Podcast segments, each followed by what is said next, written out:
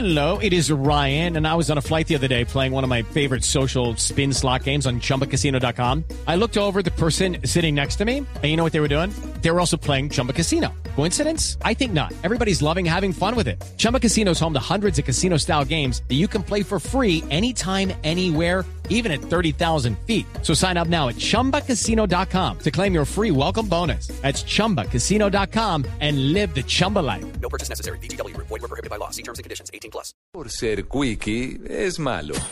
En la nube, las noticias tecnológicas. En el quickie del día con Marcela Perdomo.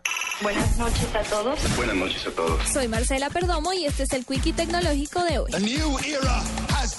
Un grupo de investigadores y una empresa de Chicago se unieron para ofrecer 13 mil dólares acompañados de otros premios para aquel que descifre cómo hackear el sistema de seguridad de huellas digitales anunciado por Apple para el iPhone 5S. La convocatoria de la competencia se realiza a través de una página web en donde se pueden encontrar la totalidad de los premios, además de comunicados de los investigadores quienes aseguran que realizan el concurso con el único fin de ayudar a Apple a identificar errores y evitar que el nuevo sistema se en un problema. En días pasados, Apple anunció el lanzamiento del sistema de huella dactilar que incluirá el más reciente modelo del iPhone para desbloquear sus dispositivos y para realizar compras en la tienda musical de la compañía.